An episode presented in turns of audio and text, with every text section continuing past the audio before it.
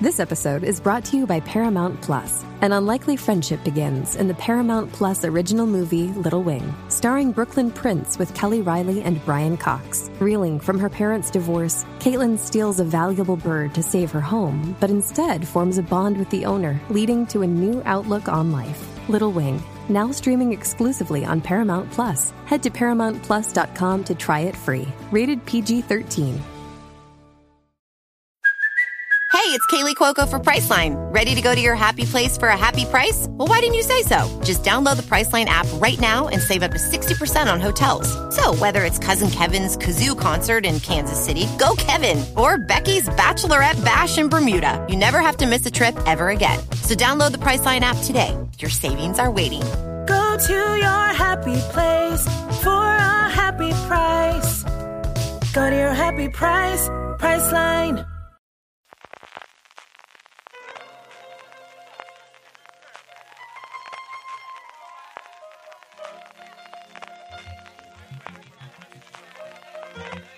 Estás escuchando Fuera de Series con CJ Navas.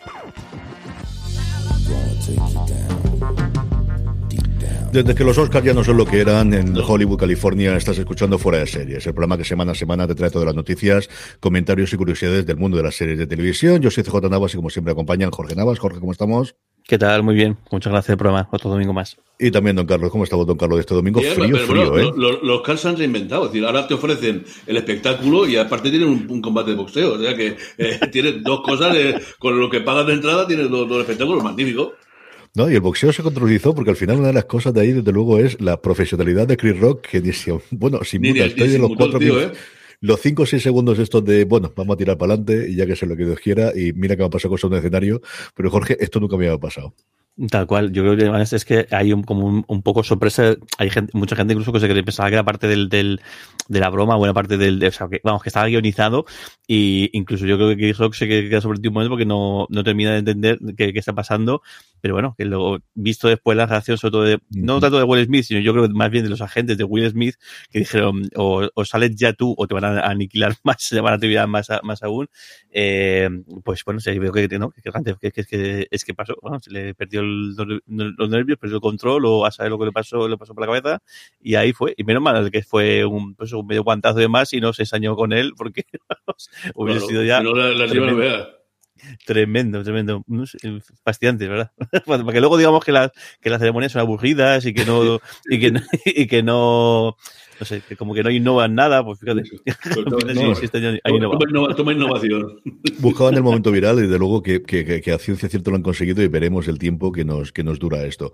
De aquí hay dos derivadas. Una Will Smith que está en pleno tour de, de reinvención y ya ha tenido el hecho de que renunció a, a formar parte de la academia, lo cual de inicio no hace nada más porque no puede votar a los Oscars y que no te lleguen las newsletters y este tipo de cosas y no mucho más. Sí que hay un momento gordo que quiero recordar que escuché ayer que era el día 18, que es cuando se iba a sacar la, el- esta investigación interna que ha realizado la academia y que puede tener las consecuencias de que no sea nominado o, o veremos qué más puede tener, más fundamentalmente que no lo pueda nominar para los Oscars, de la cual hay, hay una derivada gorda y es que él tenía un proyecto monstruoso para este año que se llama Emancipación, en que entrevistaban, eh, en que interpretaba a un esclavo negro, que era una de las grandes propuestas de cine en Apple TV Plus, que mira que en serie le funciona bien y ahora veremos que también en cine cuando compra, pero los proyectos grandes suyos todos han habido polémica desde el principio de las primeras películas que hay. Entonces, no sabemos cómo está el proyecto. Sí se sabe que su proyecto de la cuarta película de eh, Bad Boys, de, de aquí será, ay señor, se me dio totalmente el nombre en Los español policías rebeldes. de dos policías rebeldes está parado, que había un tratamiento, al menos parece que no está todo el guion, pero sí había un tratamiento de 40 páginas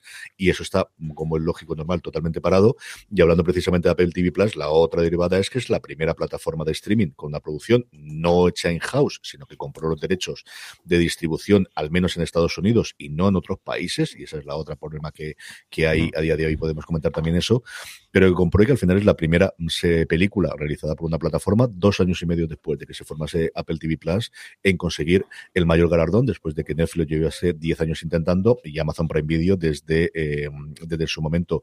Eh, la primera nominación que tuvo, que fue la primera para la plataforma con Manchester by the Sea, que lleva cinco años también intentándolo con distintas, con distintas propuestas. Apple, como os decía, que no tiene todos los derechos de todo el mundo y esa es la razón por la cual Coda, no se puede ver aquí, porque como yo comenté en streaming este pasado viernes y hay varios artículos comentándolo, es una película independiente que se levanta como normalmente hay. Es que cuando está el proyecto y sobre todo tienes ya el cast y el director cogido, hay alguien que se va eh, a las reuniones en Cannes, a las reuniones en Berlín, a las reuniones en Toronto, a las reuniones en Sundance y vende los derechos internacionales. Aquí en España los compró Tristar, que lo va a volver a emitir ahora en cines, y parece que sí que eh, puede que llegue un acuerdo con Apple para que esté al menos disponible para alquiler y para compra conforme vuelva a salir aquí en los cines, porque al menos si no está en streaming gratuito, porque tenga la disponibilidad de mm. poder adquirir la película la gente que a día de hoy quiere ver, pues eso, la que ha ganado los tres premios o los que estaban nominados, es que ganó los tres, es que no le quedó ni uno solo. Yo creo que con lo de Will Smith no va a pasar nada. Yo creo que además fueron muy rápidos sus agentes en, y además no hay nada que le guste más eh, a Hollywood que una historia de redención y como al final ha sido violencia, que es algo que, es, bastante, es aceptable en Estados Unidos, otro, otro tipo de temas pues no son tan, tan, aceptables y esto creo que fueron muy rápidos y bueno, creo que van a hacer como que bueno, ha ocurrido, sí, pero tampoco va la cosa a ir a... Yo, yo, yo, creo que efectivamente van a, a, a taparlo y ya está. Yo creo que no lo pueden tapar y creo que lo de la violencia, sobre todo este tipo de cosas y de esta forma, no es tan sencillo. Yo creo que no lo va a salir gratis, pero bueno, veremos cómo van los acontecimientos.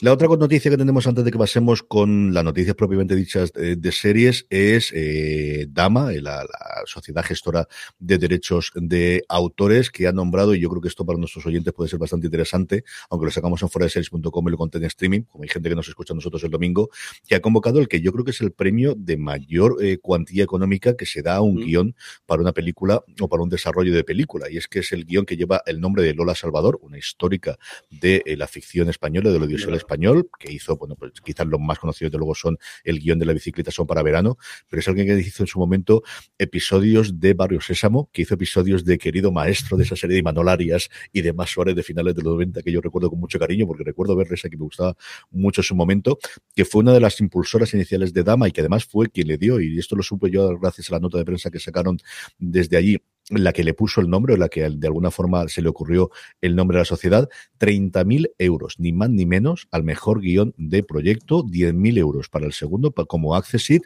tenéis todas las bases en la noticia que colgamos en fuera de series.com y hay hasta finales de abril. Así que para todos aquellos que tengáis un guion en el cajón o que siempre habéis querido hacer uno y teníais la historia y nunca os habéis puesto, yo creo que 30.000 euros son motivos suficientes para coger y hacer el maratón durante este mes de abril para poder presentarlo. Como os digo, la base la tenéis en Dama Autor, en la página web y también de la noticia que colgamos en fuera de series.com. Vamos ya con el obituario antes de pasar a las noticias. Jorge, dos fallecimientos eh, que se ha producido este mismo fin de semana. Sí, dos fallecimientos de, una actriz y un actor muy, muy, muy veteranos y, veteranos, efectivamente. Eh, el, por un lado, Estelle, Harris, que sobre todo conocida por el papel que hizo en Seinfeld de, madre de, George, el, personaje de, del, del el, no bueno el, nombre bueno Constanza que era Constanza que era el, apellido pero el, nombre suyo no, no me acuerdo bueno aparte de este papel también era la que ponía la voz de Mr. Potato en las, en las películas de Toy Story en la versión original pero bueno luego si veis un montón incluso estuvo en, en WhatsApp en WhatsApp a Time in America estuvo en Jugado de Guardia también un montón de películas un montón de, de, de series también en Ley y Orden como todo el mundo que ha estado alguna vez en, en en, en, televisión, incluso en Star Trek Voyager también eh, eh tuvo algún, algún, papel, un montón de, de, de papeles, una pena, 90, no, eh, sí, 93 años. 93 años. Falle, sí. Y este fin de semana hemos oído que, que, fallecía. Y luego también, pues otro actor también con una carrera más que larga y más que dilatada y también con mucha presencia en, en, en series, Paul Herman, que nos deja también en, en cine, en, en películas como, como, como, como Hit, por ejemplo, como American Hustle, pero en series eh, lo conocimos especialmente con sus papeles en Entourage y en, en, los, en Los Sopranos, y también incluso en The Irishman, en, en en, en, uno de los nuestros, también un rostro muy conocido en, ese, en el tipo de, de, de, de mafiosos y, y, demás. 76 años, si no, no, me equivoco, una pena también que la tierra sea leve. Pues sí, vamos ya con las noticias y como es primeros de mes tenemos un montón de avances de los estrenos de las plataformas y las cadenas que luego acaban completando y nos pasa como la semana pasada que de repente del 31 de marzo al 1 de abril HBO Max decide estrenar tres series nuevas y decírnoslo, con lo cual nos metieron tres series más de las que habían dicho antes, entre ellas una adaptación que yo no sabía que existía de las Torres de Mallory, que es una colección de novelas juveniles eh, pues de la época eh, de los cinco y de Puck y de un montón de más, que además mi mujer las tenía todas y por eso recordaba yo y lo conocía, porque las tengo aquí al lado en la estantería y como os digo, de repente el día 31 saca la nota de prensa y el 1 de abril estrenaban tres que no habían dicho previamente. En fin, estas cosas que pasas. Empezamos con el grupo MC, don Carlos, AMC Sandas y también algún canal, como, como su canal eh, Hogar, creo que es, de casa, que tiene un estreno muy curioso para nuestros aficionados. Bueno, muy, muy entrañable, diría yo, ¿no? Bueno, vamos con, primero con Stream. Eh, en Stream eh, hay dos, dos cosas de, de AMC. Eh, The Justice, eh, con Steven Seagal, el cacha de tantas películas y que, bueno, fama de que, de que realmente fue estuvo en la CIA y alguna cosa de ese tipo. Bueno, Steven Seagal cumple 70 años este año y el canal Stream estrena el día 3 de abril Justicia Extrema. Eh, donde da vida pues a lo, que siempre se Seagal, un agente encubierto experto en artes marciales. Steven Seagal eh, tiene, tiene, un récord personal muy, muy curioso, es un hito, y es que es el primer occidental que abrió una academia de artes marciales en Japón, porque él es hijo de, eh, es hijo, lo digo de memoria, luego lo podéis ver, o es hijo de diplomático o es hijo de militar, y entonces él creo que, que, creció en, en, Japón, de hecho, de hecho de ahí viene, y es eso, todo un hito el que en un sitio así se abriera una, una academia de artes academia. por, un, occidental, sí, sí, ahí, ahí está. ¿eh? lo dijiste tú. Bueno, en el mismo stream también AMC estrena The Fixer, eh, con un doble episodio el viernes 22 de abril. Eh, es un thriller canadiense con un agente, la agente Molaro, que, a la que hemos visto en sensación de vivir, en primer grado, Kathleen Robertson, investiga el accidente entre una plataforma petrolera y un carguero con la ayuda del detective privado Carter, al que hemos visto todos en la anatomía de Grey, en X-Men y demás. Eh, uno de ellos piensa que es un accidente y el otro cree que es un desastre planeado. Eh, en el propio AMC, la marca de la, casa, se estrena el, final de, la segunda mitad de la séptima temporada de Fear the Walking Dead. Eh, vuelve, creo que ya lo comentamos, Keith Dickens, que interpretó a Madison Clark, que esta nueva entrega, que transcurre después de la explosión nuclear, hace que mm, construye, bueno, creo que lo comentamos el otro día, ¿no? Ah, construye su propio mundo, tienen ahí encerrado y intentan algunos eh, poder entrar en la, en la, en la en esa comunidad que es lo que, lo que va quedando. En Sundance estrena La tumba el 21 de abril. Eh, es una serie israelí con ocho episodios donde se mezclan misterio y ciencia ficción porque como aquí la, la pregunta dice cómo los asesinatos y las víctimas están vivas en un terremoto se encuentran tres eh, esqueletos humanos, eh, se hacen las pruebas de ADN de los fallecidos y resulta que las tres personas siguen vivas. Bueno, curioso al menos, ¿no? Interesante mm. y, veremos a ver qué tal. Y lo que decías tú, pues el más entrañable es el de casa, que es un canal, diríamos un poco similar a, eh, cocina, ¿no? con receta, pero bueno, también tiene las reglas de casa y tal y cual. Se estrena, bueno, yo creo que la palabra no se decía, se estrena, ¿no? va a pasar entera, se ha escrito un crimen. Nuestra amiga Ángela Lasbury y los millones de, actores famosos que han pasado por esa serie, desde el lunes 4 de abril a, las 8 menos 4 de la tarde, eh, emitirá la, total, la totalidad de la, de la serie. Un buen momento para me imagino que ya han hecho en 14.000 sitios, la habréis visto tal, pero si alguien se la ha perdido, es un, clásico. Eh, ahora que en Paramount está Colombo, pues el llegar, eh, se ha escrito un crimen, nos falta nada más Dick Van, este, eh, Dick Van Dyke en el, en el asesinato para tener los, las series clásicas de los 60 y al final, pues mira, tenemos ahí una cita para todas las 4 de la tarde, que siempre es una buena noticia, y, la gente puede dedicarse a ver un episodio todos los días de ese pueblo donde, donde nunca pasa nada hasta que llega la gafe absoluta de, de y a partir de ahí todo el mundo falla. Se me, se me olvidó deciros que si os invitan, no, no vayáis de ninguna forma, porque quien le invita a su casa o quien va a su casa, eh, siempre hay un asesinato. No hacerle caso a Ángela Arburi, no, no aceptar ninguna invitación. Jorge, Apple TV Plus no es que dé una noticia todas las semanas, es que da una noticia prácticamente todos los días. Yo lo digo medio en broma, medio en serio, de que me extrañan, eh, son menos los días en los que no tengo noticia de Apple TV Plus, de los que hay. Varias las he comentado en streaming, pero varias nos han ocurrido desde el viernes hasta hoy domingo y tenemos varias para comentar. Es increíble, es increíble el ritmo que tienen y además, no, o sea, el, el- grandes producciones de estas además que sacan de, de repente, y además sacan, sacan de repente en plan, ya está hecho, y ya entonces tenemos fecha de tal, y es increíble, sobre todo, es que sigue siendo la plataforma más barata de todas, si no me equivoco, la que cobra que son 5 euros aquí, en- aquí, en- De aquí en precio España. absoluto, desde luego. Si luego repartes y todo demás, también es cierto que la de Apple la puedes compartir hasta con seis personas Sí. que estés en la cuenta de familia, pero sabemos que la con- cosa es más complicado de compartir. sí. Y si además si tienes la cuenta esta de, de varios servicios, casi que te sale tira, pero bueno, siguen tirando dinero, siguen tirando ya dinero a, to- a tope, pero bueno, visto lo- después de lo, visto lo de los Oscars, pues bueno, la cosa está siendo más o menos eh, rentable, al menos la cosa está siendo bien. Pues bueno, eh, que ya, que te- tenemos, hacemos publicidad de Apple a tope. pero, pero bueno, eh, tres noticias y la verdad es que tres, tres proyectos que todos tienen muy, muy buena pinta. Por un lado, eh, Dark Matter, la, la, la novela de, de Blake Crouch, que me he puesto a mirar también la Wikipedia por, por curiosear, y bueno, ya han anunciado que, que está, haya recibido la luz verde, a- a- van a hacer, creo que es una- son nueve episodios, si no me equivoco, y lo curioso de esta, de esta novela es que el, ya en 2014 eh, Sony soltó un millón doscientos cincuenta mil dólares por el por la, la opción de hacer la película cuando todavía no era un borrador ni siquiera se acababa la película al final luego no se hizo y de hecho lo que he visto es que en 2020 ya se anunció, en diciembre de 2020 ya se anunció que eh, Apple y, y Sony iban a adaptarla en lugar de película en serie.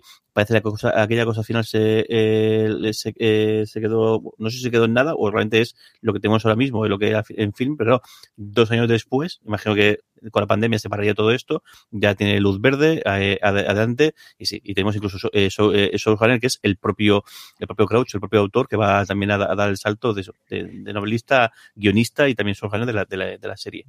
Sí, esa para mí es la parte de la, de la noticia más interesante, más allá de que Joel Jenton vaya a hacer del protagonista principal de una novela muy laureada y muy conocida de ciencia ficción de los últimos 20 años. Es una de las que tengo yo todos los veranos de quiero leérmela, quiero leérmela, que todo el mundo me ha dicho que está muy bien y ahora ya de por fin creo que sí que me va a tocar leérmela antes de que la veamos. Pero como decía Jorge, el salto de que sea el propio escritor, que hasta donde yo tengo conocimiento no tienen desde luego una no experiencia para llevar como showrunner una producción de esta envergadura previamente y el cambio que se está produciendo en, en el mundo del, del guion y especialmente de los autores de libros de encabezar los proyectos. Gaiman yo creo que ahí ha abierto muchísimo camino de mm, estoy hasta las narices de que hagan lo que quieran con mis novelas, que por otro lado es una cosa respetable. Tú lo ves tu dinero y te desentiendes de aquello, ya te preguntan los periodistas qué te parecen, tú dirás que bien y ya está pero de querer tener las riendas y querer llevar adelante esto, porque al final es muchísimo dinero, y bueno, más allá de- del plurito de decir que se lleve a la pantalla como yo espero que se lleve esta serie para la- mi, mi novela a la pantalla. ¿no? Te- te- Neil Gaiman fue el que también el que esto, se, se involucró y, y sigue ahí a, a tope. Y otro que también el mismo el mismo caso. En este caso el- la serie se, se va a llamar em, Blackbird y es Denis Le, Le- Le- bueno, no, sé, no sé cómo pronuncia- eh, no sé si es Lehane o, Le, o Lehan, que bueno, que es el autor entre otros de el Lehane, Mystic River, Shutter Island, eh, de, Dro- eh, de, de Drop, y luego también incluso también fue guionista en su momento de, de, de Wire, varios episodios de Boardwalk Empire, Empire y de Mr. Mercedes, que también eh, se, va, se va a adaptar este, este proyecto suyo, que él va también a actuar como productor ejecutivo, como, como de la, de la serie, así que bueno, eh, está basado en, es un, son más seis episodios, una especie de thriller creo que es en, en, en buena parte en la, en, en la cárcel de un de un, una estrella del, del fútbol a- a- americano, eh, el que al final acaba metido en, en una cárcel por una historieta que, que, que conoceremos.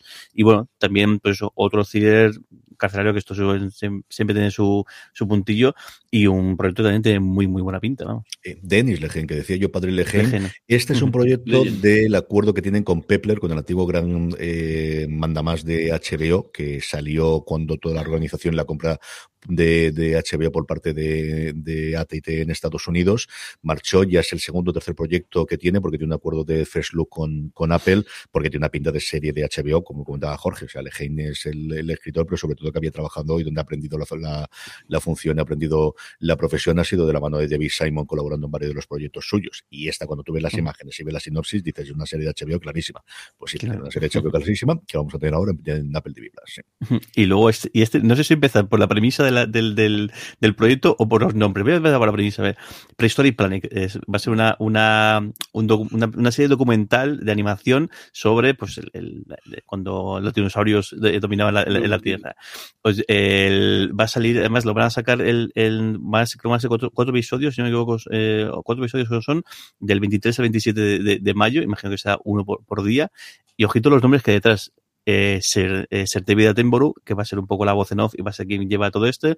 Eh, la música de Hans Zimmer, ahí, ahí, ahí, es nada. El equipo que está detrás es el equipo de, de BBC Studios, de, de, de Natural History, que han llevado también premios, son incluso los, los, los que eh, crearon Planet Death. Y los productores ejecutivos son Mike Ganton y John Favreau que yo, o sea que ahí es nada. John Favreau, por, eh, por cierto, parece que lo que hace es que eh, proporciona, porque John Favreau, antes de ahora ya pegar el pelotazo eh, con The Mandalorian y, y, y demás, hizo el Rey León, la, la, la, versión 3D, con la que, cual, cual, además él pilló las ideas para luego eh, crear el sistema este de, de pantalla visionado super fashion que, que, utilizan en The Mandalorian y está empezando a utilizar un montón de series, él lo creó eh, casi específicamente para, para, para, para Rey León. Y bueno, tenemos ya el tráiler, tiene una pinta absolutamente espe espectacular, dinosaurios ahí a, a, a tope.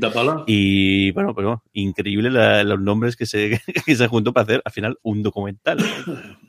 Son bueno, pero los documentales, desde los tiempos aquellos de, de, paseando con dinosaurios, yo creo que tienen un exitazo brutal, ¿eh? Es decir, la, la gente los ve todos caminando con dinosaurios, la sacaron en VHS, eh, sacaron luego los, los, y yo creo que aún están por ahí zumbando.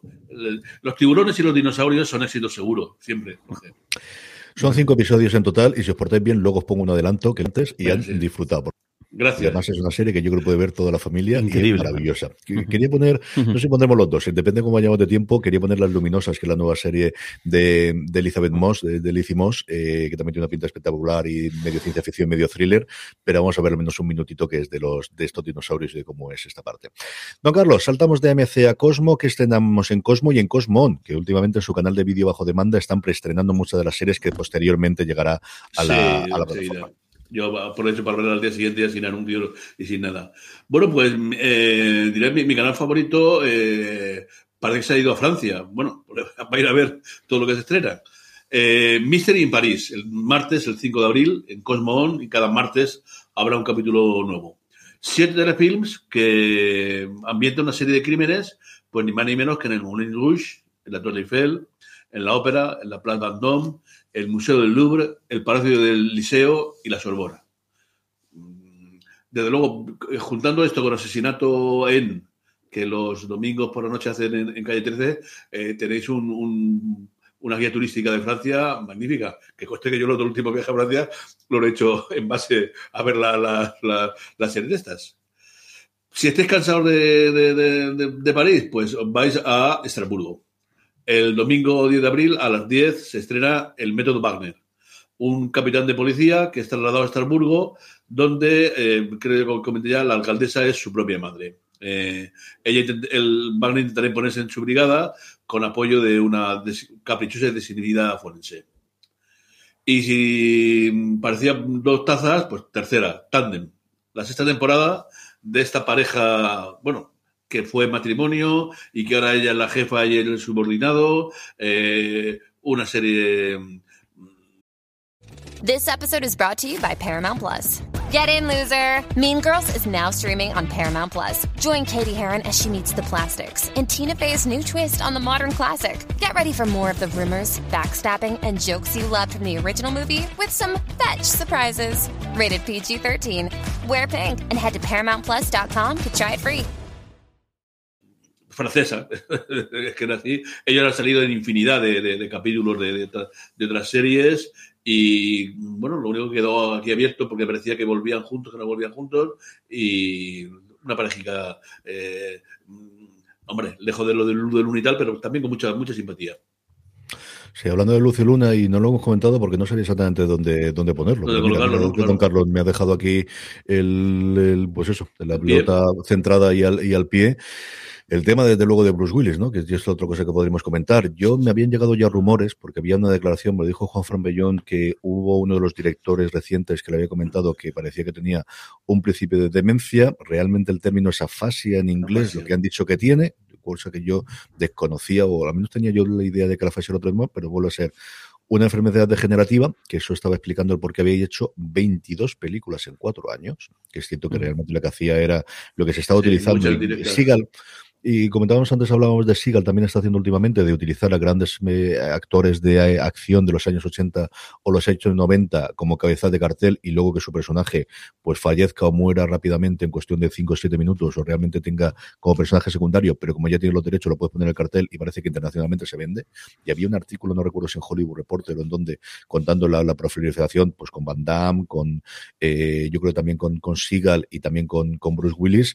Y una noticia triste, y es cierto que le vimos una foto que tenía en el cumpleaños con, con eh, Demi Moore, y bueno, pues dices, está mayor, no sé exactamente, pero una cosa terrorífica de una de las grandísimas estrellas de Hollywood como actor, y que empezó en Luz de Luna, que es una serie que se reivindica muy, muy, muy poco, que yo creo que luego es por la falta de distribución, pero que en su momento fue absolutamente maravillosa, y yo tengo un muy, muy buen recuerdo de ella. Yo buen recuerdo.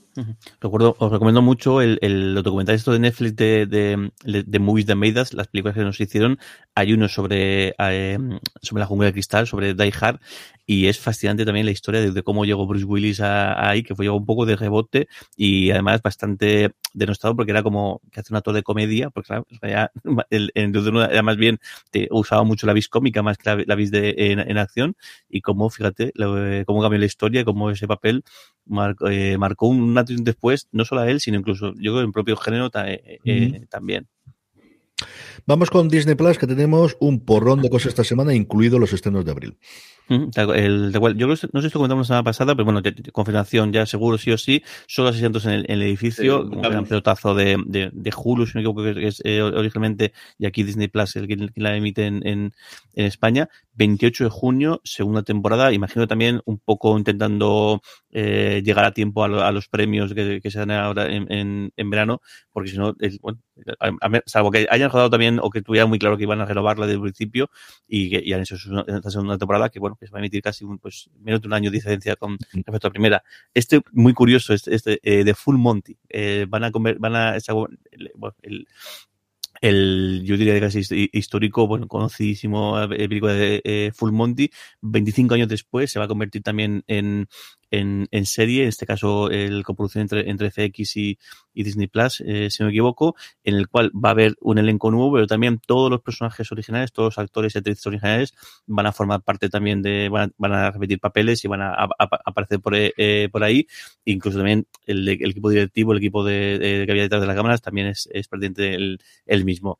Eh, Naomi Watts, eh, eh, fichada para para eh, para, eh, para Feud, eh, que va a ser la, la, la a poner en marcha FX. No sé si es que se, se, canceló o estaba un poco en, un impasse o que, o, o que ocurría, pero bueno, esta serie de antología que el que el, eh, va a tener el, cinco años después de, de haberse emitido va, a poner a, esta antena y lo que no tenemos es fecha, si no me equivoco, todavía de esta segunda temporada. Imagino que se anuncian ahora el, el el, el fichaje es que todavía está, empezará en breve en, en producción. Y luego más cosas que tenemos en Disney Plus. Tenemos por un lado eh, Váyatela, eh, Váyatela Sam, que el nombre esta vez eh, vez, que es una una, una, una, una comedia eh, basada en pues una, una, un- en, en, en, Nueva York, que esta tenemos fecha el 6 de abril. Las Kardashian, también la serie pues basada en, en, en todas las, en este clan fa- eh, eh, familiar. Eh, vendrá el 14 de abril subtitulada en castellano, todavía, todavía no, no doblada. Eh, luego Los Ángeles eh, Ignorantes, un día antes, el, el 13 de abril, y además en este caso todos los episodios van a emitirse de, de, de golpe. Y luego yo creo que el, el gran proyecto, porque más hemos mencionado también en el programa, de Dropout, la historia del, del pues, el auge la, la caída de, de Elizabeth Holmes, de esta, es- esta estafa realmente que eh, eh, no, no, ni siquiera pira- piramidal, una estafa a, a secas que sacudió por completo eh, todo el mundo tecnológico, no solamente eh, Silicon, eh, Silicon Valley, eh, 20 de abril. Y además, si no me equivoco, todos los episodios de golpe se podrán ver, se podrán ver este, este día 20. Tenemos alguna más, también el día, el día 20 tenemos eh, Perfect Harmony, el día 13 también tenemos 20 de paciencia, y el día 27, de golpe, eh, cuatro estrenos. Ridley, Ridley Road, Promesa de Arena, The Big Leap y Gran Hotel.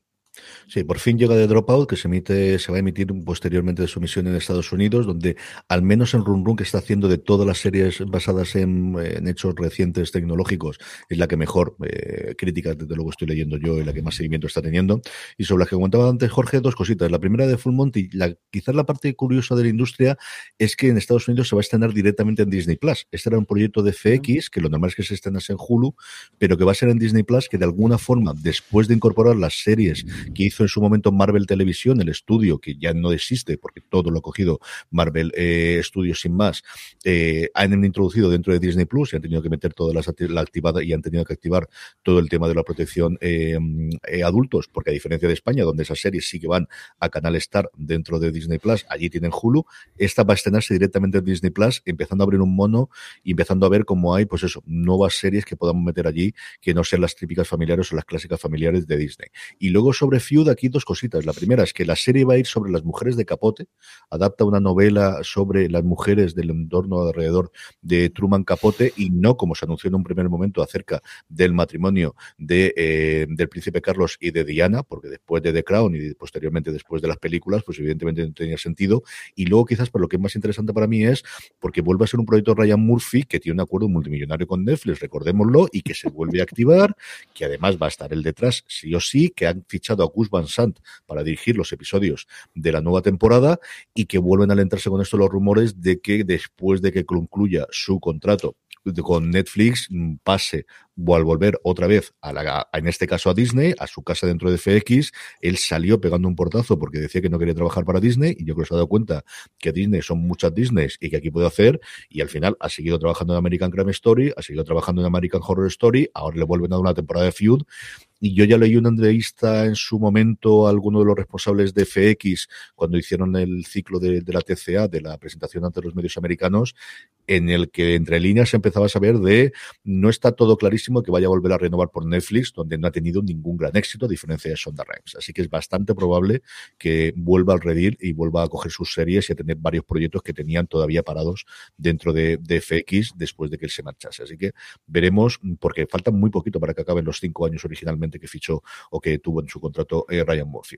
Don Carlos, eh, bueno, voy yo con HBO más si queréis, os cuento rápidamente lo que tenemos. La gran noticia de la semana, porque sí, porque sí es el mundo, y cuando te anuncian una fecha de entreno es la gran noticia, tiende a narices la cosa. Pero la Casa del Dragón, que estábamos viendo cuándo venía, cuándo dejaba de llegar, pues finalmente ya tenemos la confirmación. Será el 21 de agosto el domingo en Estados Unidos, con lo cual nos llegará aquí la madrugada del 21 al 22 para España, cuando veamos la precuela de Juego de Tronos. Tenéis en fuera de series.com el listado de todos los personajes y todos los actores que vamos a tener, y esto hace que se vaya a estrenar 12 días antes, porque se estrena ese viernes, no, el viernes siguiente, El Señor de los Anillos. Así que tendremos para entonces dos episodios, habrán visto ya de eh, La Casa de Dragón y a partir de esa semana pues tendremos mm, periodistas comparándolo, mirando la puntuación de Rotten Tomatoes, la puntuación de Just Watch, la, el ruido que hacen redes sociales, servicios de analíticas y servicios de análisis para decir cuál es la más vista, la más comentada, la que mejor tiene, todos los del mundo. O sea, para la, la semana, para la primera semana de septiembre vamos a tener absolutamente todo un ejemplo de contraprogramación que no es el único que hemos tenido esta semana, porque se anunciaba que, que se iba a estrenar el, un miércoles se ha retrasado el viernes para coincidir con Stranger Things y estrenando dos episodios en vez de uno, que hasta ahora no había ocurrido con ninguna serie ni de Star Wars ni de Marvel. No sabemos si va a haber screens para prensa previamente, porque de Star Wars nunca ha habido ninguno, en Marvel sí, pero es curioso la cosa. Jorge. Si me dice a mí, de, a mí yo adolescente, que, que durante, durante mes y medio toda la conversación en, bueno, en redes sociales no, no, era algo que no podía prever, pero el, bueno, que todo el mundo iba a estar hablando de, de una obra de Tolkien y una obra de eh. Martin, vamos, hubiese dicho que, qué tipo de broma es esta. O sea, que cada vez queda más claro que los frikis estamos ganando la guerra a, eh, a lo grande, vamos tremendo, ¿eh? No, es que es, es, espectacular, o sea, que, que, esto que esto está ocurriendo. Yo recuerdo en el 97 cuando yo me enteré por un encuest que se estaba haciendo, eh, se empezaba empezando a hablar de la película de sus anillos, que hasta entonces lo único que teníamos era el, lo que hizo Hal Basky, que además lo dejó, lo dejó a, medias. Es impresionante. El, que el género de, de, o sea, sí, de friki en, general, pero sobre todo el espada de brujería, sea el que esté marcando el calendario, que esté marcando la conversación, es algo, vamos, increíble, realmente increíble. Dos cositas más de HBO. Una que está en proyecto, una precuela de It.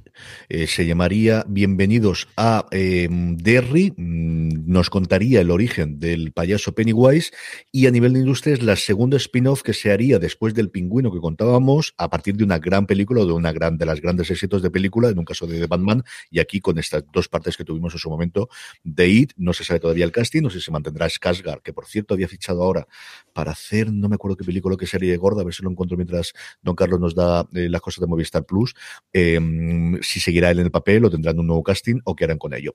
Y por último, HBO Max, que en abril también estrena muchas cosas y sobre todo eh, vuelve. Vuelve Barry, el 25 de abril, de es el día de los regresos porque vuelve la tercera temporada de Barry, la cuarta de Mayans, del spin-off de, Hijos de la Anarquía, que además en esta cuarta se va a enfrentar al clan de Sons of Anarchy y Gentleman Jack, de la que comentábamos que ya había el tráiler, que también vuelve el 25 de abril, es el día grande durante el mes de abril para los estrenos en HBO Max, sin dejarnos y sin olvidarnos Tokyo Vice, que vuelve el 8 de abril o que arranca el 8 de abril, La Brea para el 12 de abril y por último tenemos el por fin el estreno o tenemos el estreno de la nueva serie de eh, de David Simon, que nos llega también a mitad de mes, como sabíamos. Así que muchísimos estrenos y bastante importantes, incluidos esos tres que os digo que nos colaron desde improviso, que son Torres de Mallory, El Informante y El Deshielo, que la tenéis ya el 1 de abril y no pudimos darle la semana pasada porque no estaba en el catálogo, de verdad, que del 31 de marzo anunciaron que esto lo estrenaban en primero de abril. Una cosa para volverse loco. Y curioso, porque además escribíamos La Brea por fin parece que después de haberle anunciado que venía en marzo y retirarla y no decir absolutamente nada, se anuncia que será el 12 de abril cuando el gran éxito, quitando las comedias en cuanto a dramas este año en Estados Unidos, se pueda ver en España a través de HBO Max. Así que aquellos que habéis estado esperando la brea, el 12 de abril. Es un flip, me parece como el, típico, hostia, me, me, he olvidado este email por contestar, pero ese email es emitir una serie. Algo que lleva año y medio en producción, que implica a centenares de personas y es Hostia, ay, mierda, es que. Ha, habido mucho movimiento. Mételo ¿eh? y dale, dale play. Porque yo guardo, claro, eh, me bajo la programación de, Movistar Plus, ¿no? Eh, la que a partir del día 15 de un mes ya anuncia la del mes siguiente, ¿no? Y bueno, quise bajarla y veía que llegaba hasta el día 10 o 12 de, abril. Lo demás, todo en blanco, ¿no? Luego lo Y el primer día que, que ha estado toda la programación del mes de abril ha sido ya en abril el día, el, el, 31 de, de, marzo, aún intenté bajarme yo el, la programación completa y aún el, último día no, no había nada eh, eh, programado en, mm. en Movistar Plus. Yo pensé, digo, Imagino que las la Semana Santa también influirán mucho en eso. Imagino que, imagino que, que estar pendiente de esas cosas, pero yo te digo que hasta abril no ha estado completo. Si, si alguien, si te bajas el, el, digamos, el, todo el calendario, eh, lo pierdes a partir del día 15 porque no había nada. Y los que dependen de cosas internacionales, de verdad que no lo saben hasta con dos semanas de antelación. O sea, HBO ha comprado series que ha emitido al día siguiente pero que funcionan así. y de no saber a un, a un mes y medio, las que tienen producción propia, por los parones de la pandemia, por si tienen que hacerlo, por si llegan a postproducción, no han sabido y tienen un curillo de botella monstruoso. Y luego, por la otra parte, exactamente igual. O sea, es que no es que no saben al final una semana antes, bueno, aquí un día antes. Es que de verdad que lo anunciaron el 31 de una serie que estrenaban, no una, tres series que estrenaban al día siguiente, el 1 de abril. Es que fue espectacular. Don Carlos, vamos con Movistar Plus, precisamente. Bueno, pues Movistar se pone las pilas. Eh, después de que le hemos estado diciendo todo el tiempo que, que no sabíamos si quedaba, si estrenaba algo, pues de golpe mm, mete cuatro estrenos en el, en el, mes de abril. Por orden, el 13 de abril estrena Show Trial. Eh, una arrogante y privilegiada hija de un influyente empresario es arrestada cuando desaparece una compañera de clase. El caso conmociona al país y desata una auténtica batalla legal, actuando su abogada como defensora y una detective de policía contra ella. La fiscalía no tiene ningún reparo en utilizar la vida de eh, la, arrogante y privilegiada vida de, ella contra esta y mm, no sabemos si, si, es una víctima de una falsa acusación o la culpable de un asesinato de sangre fría. Veremos a ver. Eh, el día 15, em, eh, iba a decir, bueno, Hugh ni más ni menos, dirige él y adapta una novela de Agatha Christie. Agatha Christie, ¿por qué no le preguntan a Evans? Bueno, la serie cuenta cómo el hijo de un vicario local y una amiga intentan resolver el crimen después de que un hombre despeñado moribundo, el último aliento, jadee precisamente esa pregunta. ¿Por qué no le preguntan a Evans?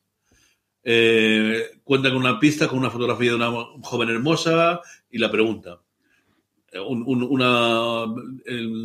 episodio más de, de, de Agatha Christie, de las innumerables versiones que tiene, pero en este caso Emma Thompson, Jim Broadbent y Hugh Laurie, no, Casi nada. seguro casi nada, ¿no? Seguro que nos ofrecerán una, una, una gran, una- bueno, una- un, un gran estreno. Y hablando de grandes estrenos, el final. El final para Better Call Saul, el Saul, el 19 de abril, con doble episodio de estreno. Esta última temporada en la que vemos el viaje de transformación de Jimmy McGill el abogado y buscavidas Samuel Goodman.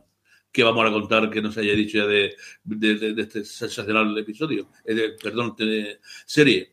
El final empezará en Movistar y con un, ya digo, con ese doble mm, episodio. Con la primera parte del final, porque recordad Bueno. que Better Call Saul, igual que Stranger Things, igual que ocurrió en su momento con Breaking Bad con la última temporada, la han separado en dos partes, con nota de distancia. Esta es la primera tanda de episodios. La segunda, creo recordar que llegaba en junio o julio, pero Jorge lo mira mientras tanto que estamos hablando nosotros, Sí. cuando llega la tanda. Esta es la primera tanda de episodios del final de Better Call Saul. Y si, y si antes House nos ha parecido un gran actor, pues mm, grandes actrices para el último episodio, el último estreno del mes en Movistar. El día 28 de abril se estrena de La Primera Dama, de First Lady.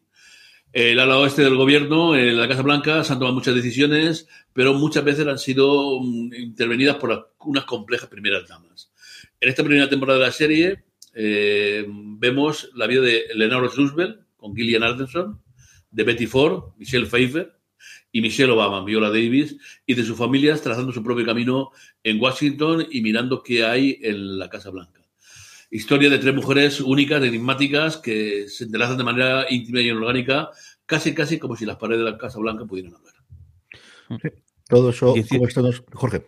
18 de abril se estrena la, la eh, la primera parte con dos episodios de golpe y acaba el 20, el 20 de mayo, parón, y luego 11 de julio Mm. eh, se retoma y acaba el 15 de agosto. Eso es lo que recordaba yo, que era o junio o julio. Eso es en cuanto a estrenos internacionales, lo que decía don Carlos. Además, este mes eh, estrena Sentimos la Molestia, la serie de Miguel Reyán y de... Ay, señor, se me dio totalmente. ¿Será posible? Resines, ¿no? Y de Resines, Resines. que tiene el estreno aquí, con los responsables en su momento de vergüenza, que además han mandado una de las cosas más bonitas de últimos tiempos a, a prensa, que Jorge lo pudo ver el otro día en el despacho, Qué que chulo. es un vinilo, porque el personaje de Reyán se supone que fue un rockero de los que nunca mueren, y nos han dado un vinilo, luego eso sí, para escanearlo con el Q-Code para que lo puedas escuchar en, en tu plataforma de, de música, pero la verdad es que es una de las cosas bonitas, junto, y tengo que decirlo, el busto que nos han dado de Netflix de la segunda temporada de Los Bridgerton, que pesa un rato, eso también es cierto, que me traje el otro día de Madrid y que está muy chulo también, pero el, el disco, a ver si me acuerdo de ponerlo en las redes sociales para que lo veáis, que de verdad que está muy visco, muy bonito y muy bonito cuidado y muy bien editado. Muestra estas cosas lo hace bien, el de Art de Madrid, lo que hicieron en su momento y sobre todo el libro que hicieron es una verdadera y absoluta maravilla. Jorge, vamos con el gigante rojo. Netflix tiene un millón de cosas como siempre, de las que destacamos algunas de ellas durante este mes de abril. Un, buen, un buen montón. Eh, por un lado, Elite, que ya te habéis visto ya varios trailers y también la premisa de personajes nuevos. Eh, tenemos fecha, 8 de abril, arranca la, la- la- esta, nueva, esta nueva temporada. Si no me equivoco, como, como Netflix, eh, como siempre, o como Sí, casi todo de siempre, todo de golpe, Sí, así sí, que efecto binge, eh, watching a, a- a tope y una serie pues que eso, que tiene mucho público, tanto aquí como, como fuera, y que seguro que funciona muy bien. Luego, Los Herederos de la Tierra, la, la- serie basada en, en la novela de, de Ildefonso eh, Falconés, también, eh, también tenemos fecha, 15 de, de abril, también tiene muy, muy, muy buena, muy buena pinta. Eh, Heartstopper, el, el- es, una serie, una, una comedia rom- eh, romántica en, en que en Netflix, que, está basada en, en la novela gráfica de, de, Alice Osman, se estrena el 22 de, de abril, que también en la entrada que tenéis en, la- en en nuestra web tenéis el, el, el trailer, el avance, y luego Ozark, el que el, los últimos episodios, siete episodios que con lo que, con lo que cerrará la, la, serie, 29 de abril, eh, que seguro que tenemos ahí a Don Carlos ahí como ahí plantado desde el primer momento para, para ver el final del- de la serie. Seguro. Y lo último que tenemos antes de con los trailers y ya con la- los estrenos propiamente de los días que nos vienen, que tenemos poquitos, son las renovaciones. No tenemos guillotina, están ahora todas las cadenas en abierto americana en el proceso previo de, por un lado, renovar, por otro lado, cancelar y por otro, presentar los nuevos episodios. Durante abril es el mes de los afrons, es el mes de presentación de los anunciantes de los nuevos proyectos del año que viene. Y sí tenemos renovaciones a mansalva, ¿no, don Carlos? Sí. El CBS eh, se renueva eh, NCIS en Alicante. Ah, no, bueno, el único, yo creo que el, único que queda. Bueno, También tiene narices. A mí me encanta, me encantaría ir a Nueva Orleans y la única que han, eliminado, desapareció fuera Nueva, Nueva Orleans. La franquicia entera permanecerá en el 22-23. Las tres series, el buque insignia, que dice que ha resistido bien la marcha de, de su, de su jefe. Habría que verlo. Lo- lo- lo- leí una noticia yo a que decía lo contrario. La Enesis Los Ángeles y el recién llegado Enesis Hawaii renuevan para la próxima temporada. 20 temporadas llegará a Necis, 14 llegará en Los Ángeles y la segunda de Hawái. Eh, ya, ya sabéis, creo que comentamos que mm, hay por ahí una próxima, no sé, para el 2023 de Sydney, en Australia. Bueno, dice que de momento el, está resistiendo muy bien. 11, más de 11 millones de espectadores por episodio, eh, 8 millones en, en, Hawái, en la de Hawái, y, que, y la de Los Ángeles, siete y pico. Eh, se unen a Cesi Vegas y otras comedias para, para renovarse. Y en ABC renuevan pues, dos, dos, dos clásicos también. Eh, el Novato, de Rookie, y The Good Doctor, renuevan para la, la cadena para el año, la temporada 22-23. Nathan Fillion y Freddie Gilmore pues podrán seguir ofreciéndonos esa, estas, esta- digamos, simpáticas, ¿no? Porque más que otra cosa, y Nathan Fillion por fin se habrá quitado de encima el, el gafe ese que parecía Sí. acompañarlo, ¿no? Ya últimas, sus dos últimas series no podemos decir desde luego que hayan sido fracasos. No, entre Castle y esta, desde luego, se ha acreditado Castle totalmente el San Benito que tenía en su momento. Y de Rookie, por cierto, que parece que va a tener un spin-off, que no sabemos cuándo llegará, pero que parece que va a tener un spin-off en los próximos tiempos a partir de aquí. Hey, it's Kaylee Cuoco for Priceline. Ready to go to your happy place for a happy price? Well, why didn't you say so? Just download the Priceline app right now and save up to 60% on hotels. So, whether it's Cousin Kevin's Kazoo concert in Kansas City, go Kevin, or Becky's Bachelorette Bash in Bermuda, you never have to miss a trip ever again. So, download the Priceline app today. Your savings are waiting. Go to your happy place for a happy price. Go to your happy price, Priceline. What if you could have a career where the opportunities are as vast as our nation, where it's not about mission statements, but a shared mission? At U.S. Customs and Border Protection, we go beyond to protect more than borders from ship to shore, air to ground. Cities to local communities, CBP agents and officers are keeping people safe. Join U.S. Customs and Border Protection and go beyond for something far greater than yourself. Learn more at cbp.gov/careers. Eh, pues vamos con los trailers, que yo os quería comentar antes y quería verlos, no sé ponerlos los dos o con el tiempo, vamos a ponerle los planetas, vamos a ponerle el de los dinosaurios, que yo creo que está bonito y está divertido. Podéis ver también el de las luminosas, el de la serie Elizabeth Moss, pero yo creo que hablaremos un poquito más cuando llegue, pero vamos a ver y escuchar con la voz absolutamente, pues eso, eh, incomparable de David Attenborough, unas, no es el tráiler, que como dice Jorge lo tenéis, sino un avance de cómo tiene de pinta este Prehistoric Planet, este planeta prehistórico en Apple TV Plus.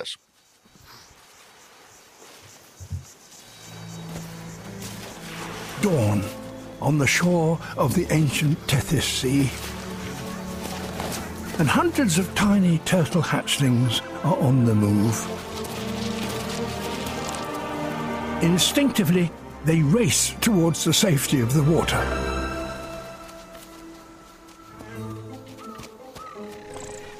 They've been spotted by a hunter.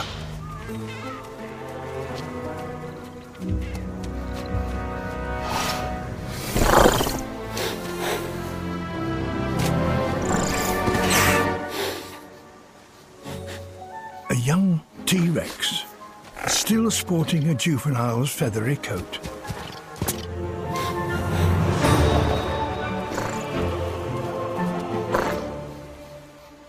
He's got the killer instinct. But his problem is inexperience. This could take some time.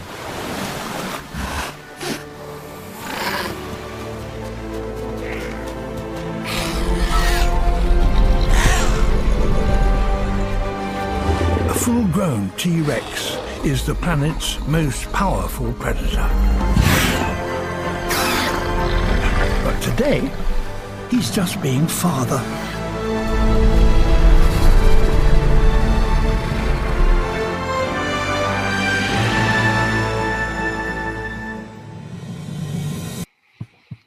Es, es la cuarta vez que he esta mañana y me sigue encantando. Demasiado. Me parece que el jovencillo lleva plumas y el padre no, pero en fin, es, es con, con, las últimas eh, seguridad que hay prácticamente de que, de que eran pájaros. O, uh -huh. Bueno, levantan plumaje.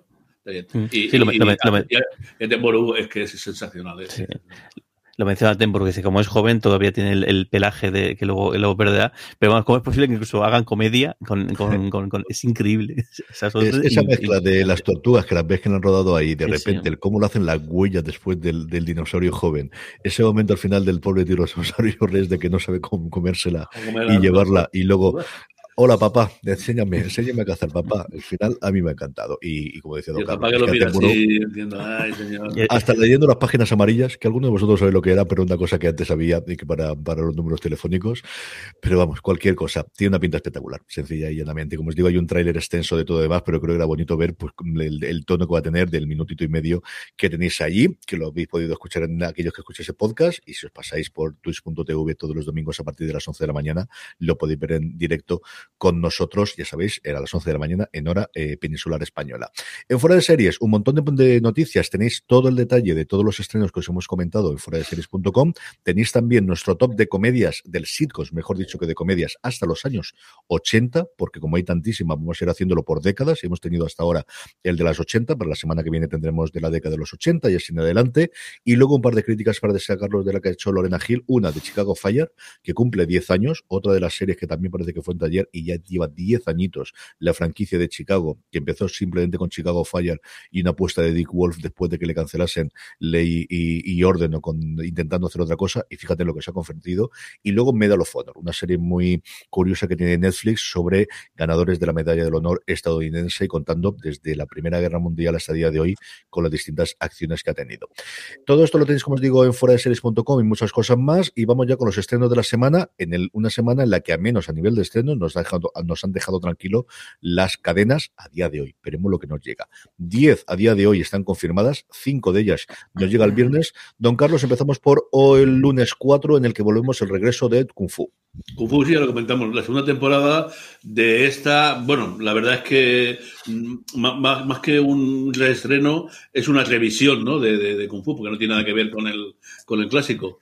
Bueno, ha llegado el nuevo año chino y la vida de Nikki eh, se ha sentado, parece que su relación va viento en popa, pero claro, hay que eh, disputar 13 episodios de esta segunda temporada y esa tranquilidad no dura y una visita inesperada lo va a cambiar todo.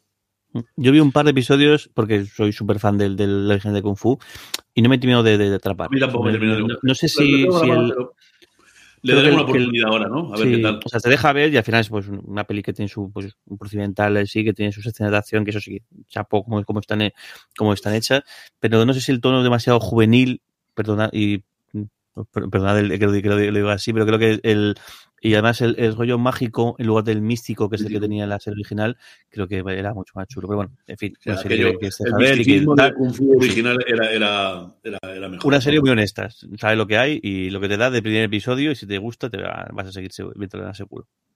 Mm. Jorge, vamos con el martes.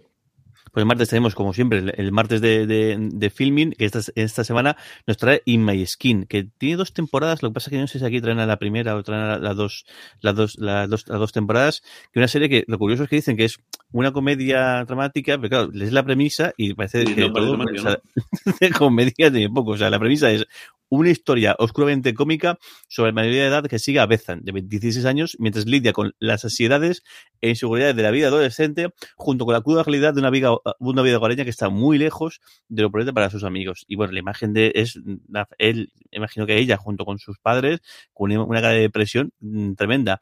Eh, parece que ha tenido el, es, el, es producción de BB BBC eh, Gales. La cosa parece que funcionó muy, muy bien. Y de hecho, la renovaron para una segunda temporada. eh, en 2021 y, que- y y se, y se emitió a finales de año la, la que, con la que le dieron el cierre y luego y ha ganado bastante eh, y él ha ganado eh, premios en la, la- eh, BAFTA Theme que imagino será la BAFTA en versión eh, eh, no sé si es eh, galesa y Mm. también en los programas de en la RTS que también son son, también premios que están en, en Reino Unido. Y bueno, como todo, yo digo, digo siempre, como todo de filming, al menos el, primer- el primero seguro que lo, que lo vemos. Cinco episodios de esta primera temporada. La duda que tengo es si emiten las dos, las dos temporadas completas solamente la, primera. Y luego también el martes tenemos, y esto es muy, muy curioso, eh, Cosmo On eh, emite Mystery in Paris. Que Mystery in Paris es una, una, colección de, telefilms de 90 minutos eh, todos, siete en concreto, todos basados en misterios y rollos policíacos un poco eh, dramáticos y demás en finales del 19 en París. Y los siete episodios son Misterio en Moulin Rouge, Misterio en la Torre Eiffel, Misterio en la yo. Ópera, Misterio en el Louvre, Misterio en la Place Vendôme, Misterio en el Liceo y Misterio en la, en la Sorbona. Curiosísimo, desde luego. Don Carlos, vamos con el miércoles 6. Bueno, pues el miércoles 6 tenemos dos estrenos aquí. eh, en Disney, Váyate la Sam. Es un nombre mm, que aquí dice muy tímido, porque el original es Mujer soltera borracha, Single Blank Female, que es un título bastante más explicativo y bastante más atrevido que, que el original. Eh, es un caso curioso de comedia juvenil, la heroína rozar la treintena y como caso, bueno, como cosa curiosa no, está basado, la, la guionista Simone Finch se basó en su propia experiencia para crear la historia de una mujer, una joven prometedora que descarrila por la bebida y que debe de volver a la primera casilla antes con suerte de surgir. Cosa que sí que consiguió Simon Finch, porque luego ha, estado al lado de, de grandes co- co-creadoras en direcciones de Girls, de Lucian Doll y otras cosas. Y en Disney también, eh, 10 episodios mm, de 45 minutos para terapia alternativa. Si decimos que es terapia, que es alternativa y de psicólogos, pues tenéis una serie argentina, no hay tu tía. y, que me gente, no, por la broma. Aunque ahora hay tiempo ya que los psicólogos, durante, una, durante los 70 o 80, eh, la, psicología fue monopolizada por, por, por, esa nacionalidad. Bueno, pues una, una pareja de amantes eh, eh, le presenta un desafío a una joven terapeuta y porque ellas quieren ver cómo separarse para ser felices en su matrimonio. No me digáis que no es curioso el enunciado, ¿eh? Mm, ya digo, 10, 10, 10 episodios de 45 minutos, a ver qué tal funciona. Y nos saltamos, el, nos saltamos el jueves porque no hay estreno, pero todo nos llega en el viernes, Jorge, así que em, coge aire, ármate de valor y vamos con los Sí. cinco estrenos que tenemos el jueves. Sí, un buen, un buen montón el, el, el, el viernes, el viernes 8. Pues decimos Elite, que ya lo habíamos mencionado eh, antes, quizás la apuesta más gorda de, de Netflix para, para este viernes, pero también eh, va acompañada de otra, de otra, de otra serie, serie Líneas Eróticas, que la premisa es muy graciosa y es una, parece que un grupo de amigos eh, que montaron en los años 80 en Ámsterdam una, pues eso, una línea, una línea erótica, un servicio de erótica, y bueno, parece pues lo como, cómo funcionó de aqu- aquello, y bueno, basada en la historia real de dos hermanos que lo pusieron en, en marcha, y el- yo creo que la semana pasada vi alguna imagen, vi el, el, el trailer y me llamó mucho la atención, así que bueno, pues podéis elegir tanto una como la otra, o como el fin de semana es largo, pues podéis seguro que os podéis ver las dos, las dos series. Eh, luego en HBO, y esta me llama mucho, mucho la atención, eh, Tokyo Vice, y es una producción de, de HBO con Michael Mann, nada más y nada menos como productor ejecutivo y también dirigiendo el primer episodio. Está basada en, en una historia de un periodista estadounidense que vivió en, en, en Tokio en fin- a finales de los 90, si no me equivoco, y y lo que cuenta es el día a día de la policía de Tokio. Que yo creo que es una cosa que, que el, el- el- el- la producción japonesa no suele ser muy habitual, siempre muy centrado en el tema del, del- sobre todo de la mafia, del, de la Yakuza en, en- en su caso, pero no del día a día de la policía metropolitana corriente y moliente. Me llama la atención a ver qué tal está, está rodada íntegramente en, en Tokio, que a ver qué tal, qué nos cuenta y cómo no lo, cómo no lo cuenta. Y luego Amazon tiene la cuarta temporada de, mm, de, de Madres. Yo no la he seguido, pero sí que la gente que, le- que que le gusta el, le está gustando bastante y, tiene cuatro temporadas, Mm. por algo será, está, está claro. Y luego sentimos la, la, la molestia, que antes también la mencionabas eh, eh, tú, esta esta serie con, con, con Resines y con, y con Reyan, que además con el caso de Resines, pues después del, del largo periodo que ha estado en, en convaleciente, pues una gran noticia verle, eh, ver- verle también eh, aquí. Y tiene muy buena pinta, porque eso, pues dos viejos, cuando que en su día pues fueron rockeros y, y demás, y que, pues eso, que se enfrentan a, la- a lo que es su vida anciana a- a- ahora mismo. Tiene muy buena pinta, seguro que tenemos que darle una, una oportunidad. A ver el tono como lo han cogido y el tipo de chistes y cómo de antigua puede quedar la serie. Resines, si no pasa nada, están en la presentación ante los medios que se hace, si no recuerdo mal, el martes o el miércoles en Madrid. Además, anunciaba como la primera vuelta más allá del, del cameo y la videoconferencia que tuvo en su momento con motos en el hormiguero y alguna cosa que se ha prodigado después. Pero la primera vez que vuelve a estar con los medios Resines después de menos mal que, que, se ha recuperado bien de, de la enfermedad y de, del coronavirus recientemente, va a ser precisamente en la presentación ante la prensa que se haga de la serie la semana que viene en Madrid. Vamos ya con una pequeña pausa, volvemos con los mails, volvemos con los Power Rankings, volvemos con las recomendaciones y terminamos fuera de series por hoy. Nada, 30 segunditos y estamos de vuelta.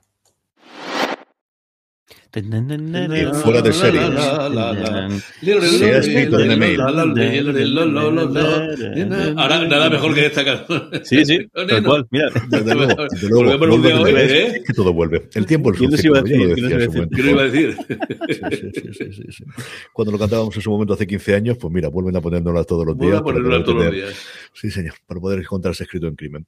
Eh, Jorge, vamos para allá. Tenemos varios correos que nos ha dejado la gente en la pregunta de los Power Rankings que lo recomendaremos. Varias noticias. Ya sabéis que nos podéis escribir arroba fuera de series en todas y cada una de las redes sociales, incluidas TikTok, que así de modernos sois. Estamos haciendo poquitas cosas, pero poco a poco iremos entendiendo cómo funciona el lenguaje de TikTok y alguna cosa haremos ahí, pero hasta ahí estamos incluso.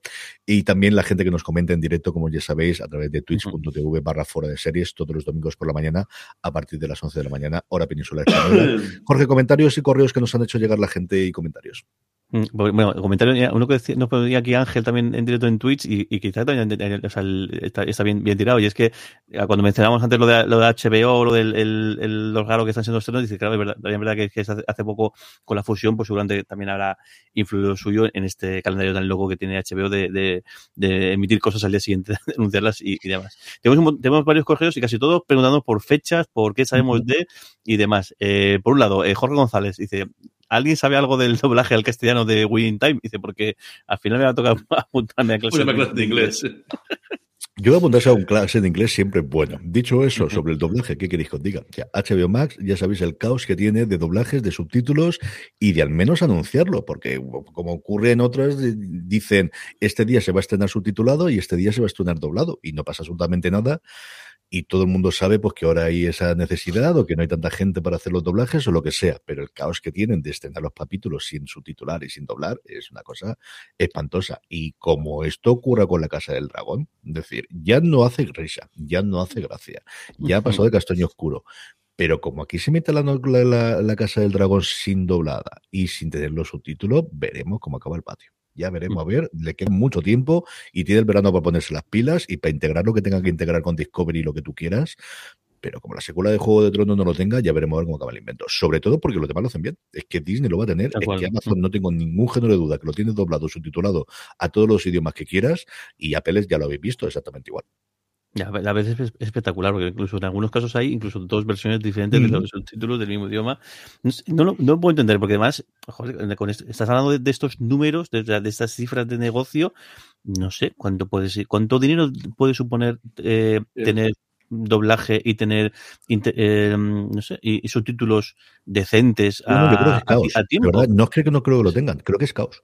Creo que es sencillamente o que o el doblaje podría ser que se han puesto la cola porque han dado la luz verde, han dado el presupuesto detrás y han dicho los estudios de grabación de doblaje, me parece muy bien, pero tenemos toda esta pila. Tú vas aquí atrás y si no, pues haber pagado o haberlo firmado antes, pero los subtítulos no tienen ningún sentido del mundo mundial. de Es increíble. Eh, Javier Suárez que nos pregunta, ¿qué sabemos de Umbrella eh, Academy? Pues que se estrena la tercera temporada este, este mes, que estaba todo rodado sin ningún eh, problema y que se estrenaba este mes. Yo creo que ha pasado mucho tiempo desde la segunda temporada, pero vamos, que se estrenaba y que teníamos el lanzamiento, no estaba la fecha confirmada, pero que se estrena durante este 2022. He dicho este mes, no, durante este año, quiero decir, durante el 2022. María José Pouza nos pregunta también, en este caso, por, eh, de, eh, de Hudson, eh, Hudson Anthrax. Eh, ¿Se sabe cuándo va a llegar a España? No, en España llegó. Eh, Lo que pasa es que se estrenó en XN, si no recuerdo mal, se pasó y entonces o está en XN Now o a partir de ahí X- eh, XN tiene el problema de que es de Sony y que al final sus producciones no tienen una plataforma en la que se queden para siempre, sino que la van vendiendo. Así que si no la viste en su momento y no está disponible en XN Now, que no sabría decirte de cabeza si lo está, y esto no tiene pinta de que vaya a ser en DVD ni vaya a estar en compra, pues a esperarse que llegue Sony en algún momento dado algún acuerdo o salga puntualmente, pero va a estar complicado. Yo miraría si están de XN Now y de hecho mm, ahora lo miramos o mientras yo contesto alguna de las cosas, Jorge mira o alguna cosa de estas, porque si no va a estar complicado. Otra preguntilla más, en este caso de Alberto García, nos pregunta por Totems en, en, Mm. en Prime, si sabemos algo. Sí, es que Alberto me preguntó porque era una serie que decía que estaban los amigos franceses suyos hablando muy bien de ella y que era un Amazon Original, se presentaba allí en Francia.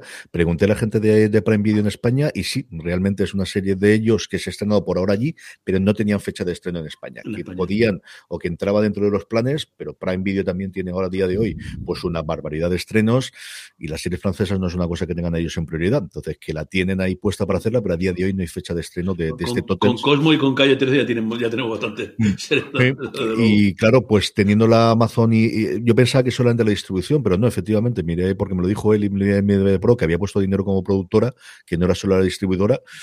Supongo que en algún momento llegará. Nada, cuando tengamos más información lo diremos.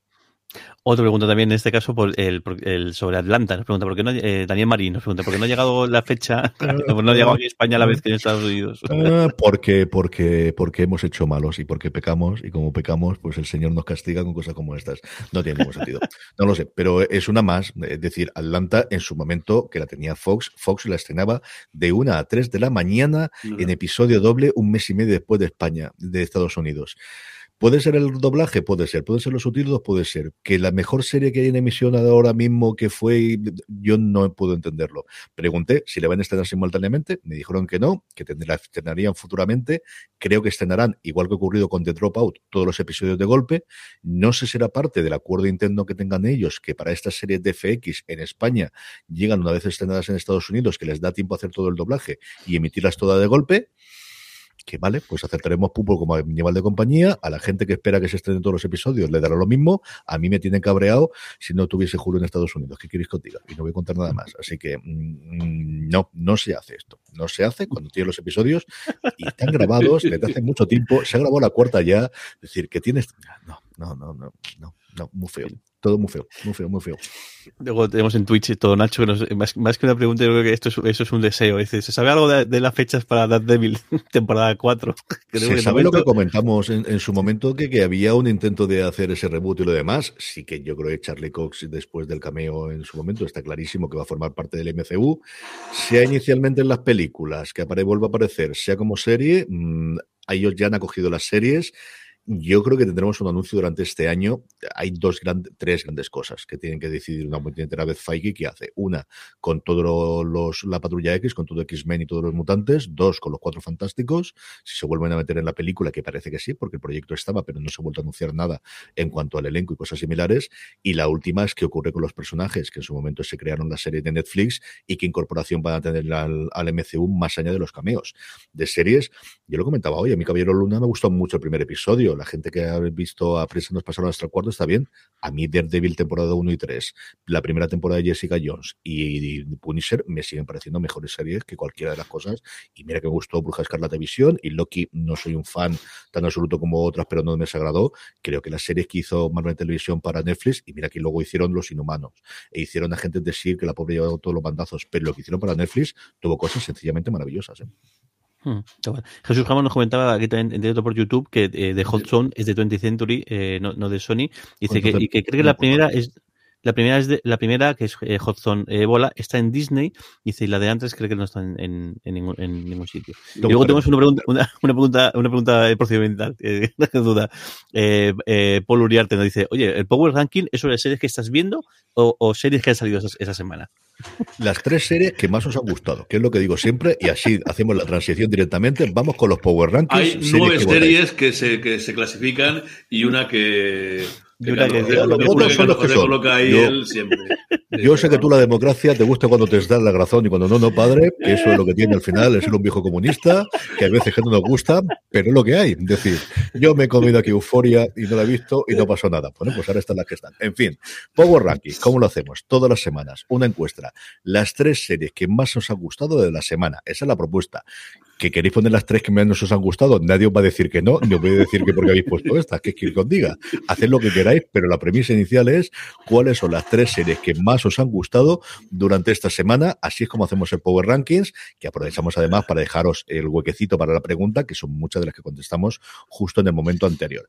Así es como hacemos nuestros Power Rankings. Como siempre os digo, uniros a nuestro grupo de Telegram, telegram.me barra fuera de series. De esta forma, a más de, 50, más de 1.500 personas que hablan diariamente de series de televisión en el grupo y os avisamos, uno, cuando colgamos, que tengo que acabar de hacerlo ahora, cuando estamos emitiendo en directo, el resultado de la de la semana siguiente y otra, nada, el mismo día del jueves, porque lo cerramos siempre el jueves eh, por la noche en horario peninsular español, para avisaros para que no se quede, porque al final la gente se le olvida y así recordamos y a la gente se acuerda de votar. Vamos con los Power Rankings, como os decía, en el puesto número 10, Pachinko, el nuevo estreno de Apple TV Plus, el estreno de la semana pasada, adorado por la crítica especialmente americana, pero que ya empieza a funcionar muy bien aquí, al menos en la pequeña burbuja que tengo yo alrededor y el pequeño mundillo. El boca oreja. Ved al menos el primer episodio. Es un dramón de tres pares de narices. Es mucho, mucho, mucho, mucho, mucho sufrimiento, mucho sufrir y mucha pena, pero tan bien rodado y tan bonito. Pachinko de Apple TV Plus en el puesto número 10 de nuestros Power Rankings. En el 9 cae dos puestos eh, de Last Kingdom, El último reino, la serie que empezó siendo de BBC y que ahora es su quinta temporada y última porque la sexta la anuló Netflix eh, la, la, la serie. Luego tenemos en el, en el, puesto, en el puesto número 8, el, yo creo la campeona de resiliencia y de resistencia y todas estas palabras que se mm. usan el día, que es Servan, que su temporada sigue aguantando aquí en el Power Ranking y de hecho escala dos, cuando parecía que, que estaba a punto ya, ya salía por completo, escala dos posiciones, octavo puesto para, para Servan. Dos son los que en este caso se deja. Se deja Race by Wolves, la serie de HBO Max, que se mantiene en el Power Rankings, en un Power Rankings que estuvo dominado por HBO Max hace nada y que es la única que mantiene tiene esta semana en el rankings, en el puesto número 7, como os digo, dejándose dos con respecto a la semana pasada, Race by Wolves. Bueno, pues la segunda entrada de la semana es el, los aficionados a comerse miembro de otros, zombie y tal, consigue que en The Walking Dead en Fox llegue directamente al sexto puesto. Y la segunda subida más, más potente de esta semana es Upload, que a pesar de, de, de haberse emitido todos los episodios de golpe, y además que son, son poquitos esta segunda temporada, sube tres puestos, quinto, quinto peldaño para de Upload, de, de Prime Video. La entrada más fuerte de la semana se veía venir, como decía él, quizás un poco más baja de lo que yo podía prevenir, son los Bridgerton. La segunda temporada ya se ha emitido completa en Netflix, va directamente al puesto número 4 y tenéis la crítica ya en la web escrita por Lorena Hill sobre qué le ha parecido esta segunda temporada de las andanzas de los Bridgerton, el gran éxito de Netflix.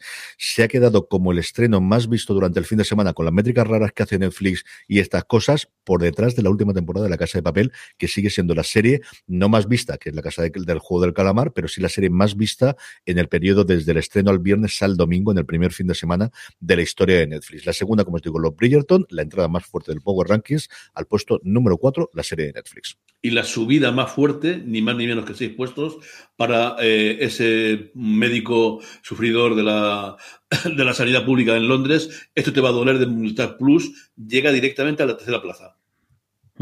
En segunda posición, La Unidad, la segunda temporada que mm, todo el mundo está hablando muy, muy, muy, muy bien de ella. La serie de Movistar Plus, que es, es, escala dos posiciones también eh, medalla de plata para, para, esta serie.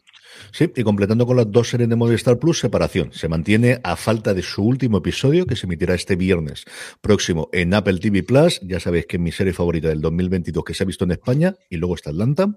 Y mmm, tenéis que verla, sí o sí, si no os habéis sumado a ella. Que haya gente que no lo ve, sin ningún género de duda. Yo creo que Separación es una serie que el primer episodio sabrás si te gusta o no. O esta no hay vuelta de hoja, y si me apuráis, los primeros 15 minutos. Rara como un perro verde, mezcla mezclando ironía, crítica social con ciencia ficción, con unas interpretaciones maravillosas, una escenografía divertidísima y unas relaciones en el trabajo que después de dos años de pandemia es una cosa curiosísima, curiosísima. Para mí, como os digo, el mejor estreno, desde luego, de lo que hemos podido ver en España durante este 2022. Separación, la serie de Apple TV Plus, que vuelve a completar, vuelve a culminar en el puesto número uno nuestros Power Rankings. Veremos qué ocurre la semana que viene de cara a su final con los estrenos que tenemos. Y ahora ya sí, vamos con la recomendación de la semana. Don Carlos, ¿qué recomendamos? Pues, hombre, ya he dicho antes que a mí me cae muy simpática esa parejica de, de detectives franceses. Tandem en esa sexta temporada y en Cosmo, que me apetece también a echarle un cable ahí y animarla, eh, en mi recomendación. Jorge, por tu parte, ¿qué hacemos? Pues tengo dos. Tengo por un lado de espectacular, la que fue el estreno de la semana pasada de, de, filming, que bueno, no la, no la, vi el martes, la empecé a ver el, viernes, he visto dos episodios, me está gustando muchísimo. Me encanta el, el es una serie holandesa, como comentamos la semana pasada, en cuenta la historia de la, la, la persecución un poco del, del, de un comando de, del IRA que, eh, que operó en, justo en, la frontera entre eh, Bélgica, Holanda, Alemania y Luxemburgo, y yo desconocía que eso ocurrió, pero sí, sí, sí, sí, sí que ocurrió. Y muy bien, porque son cuatro episodios, la serie está muy bien rodada, el tono de ver una serie europea siempre cambia y yo que merece la pena. Y todo lo que estoy viendo, leyendo por, el grupo de Telegram de de Forest Series es que incluso los mejores son los que están por venir, así que tengo mucha ganas de verla, a ver si hoy la dejo finiquitada. Y luego Slow Horses, creo que el creo que no te sorprende en cuanto que sabes que lo que, lo que va a pasar, es decir, es innegable que va a pasar algo, entonces esta, este pobre grupo de, de, gente que está ahí metida, que está castigada, son los que van a intentar sacar adelante un caso bastante, bastante gordo, pero de momento la premisa y el, el rodaje me está gustando muchísimo, muchísimo. a ver qué tal se, se, desarrolla y como además como está basada en, en novelas creo que pues, tenemos, tenemos ahí podemos tener serie para para rato pero muy bien rodada, interpretada magistralmente y la trama me interesa mucho, mucho, mucho.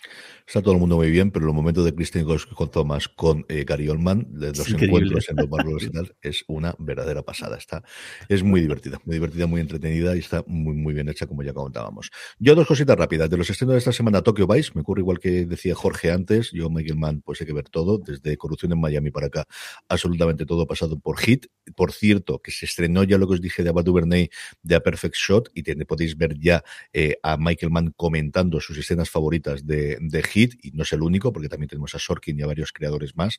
La tenéis la miniserie completa en Netflix. Pero mi estreno de la semana o mi recomendación de la semana es una serie que se estrenó en HBO, también de medio tapadillo, y que yo redescubrí por dos razones, porque me lo dijo Juan Galonce y por una entrevista que le hicieron a su coprotagonista, que es Jake Johnson, de New Girl, que le hicieron en el podcast de Watch de, de, Ringer, en el que estaba totalmente pasado de vueltas. O sea, el problema de hacer entrevistas a colegas es que hay momentos en los que te pasas, y yo es que los quiero mucho, pero había momentos totalmente complicados. Hablando de esta serie que cuenta como una eh, mujer que quiere lanzar un una nueva revista en los años 70 de corte feminista, solo encuentra un editor que es un editor que hacía fundamentalmente revistas pornográficas y que decide que va a lanzar la primera revista con esos artículos y con ese contenido, pero que necesita una cosa que sea atractiva y es poner a hombres desnudos en las portadas y en el Centerfold central.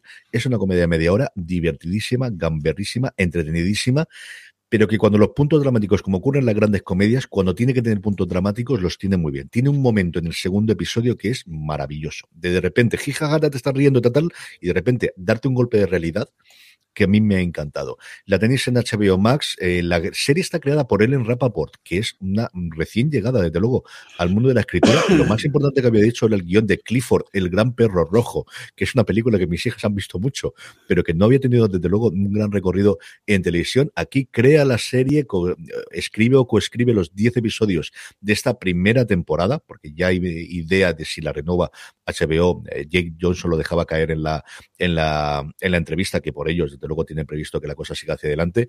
Y si no lo habéis visto, el primer episodio te cuenta totalmente la premisa, lo que podéis ver en el tráiler, y ya te da el tono. Ved, eh, como os digo, eh, Minx, disponible en HBO Max, que vale muchísimo, muchísimo la pena. Y con esto vamos a pasar a despedirnos. Jorge, hasta la semana que viene. Hasta la semana que viene. Don Carlos, un abrazo muy fuerte hasta la semana que viene. La semana que viene. Y a todos vosotros, querida audiencia, gracias por estar ahí, gracias eh, por seguirnos una semana más. Volvemos el domingo que viene, a partir de las 11 de la mañana, en horario peninsular español, en twitch.tv barra fuera de series. Mucho más contenido en fuera de series, mucho más contenido en podcast, buscándonos en Spotify por vuestro reproductor de confianza y también Universo Star Trek. Ya sabéis, el análisis episodio a episodio de la serie, en este caso de Picard, por Jorge, Dani Simón y un servidor. Gracias por escucharnos y recordad, tened muchísimo cuidado y fuera. Cuidado y fuera.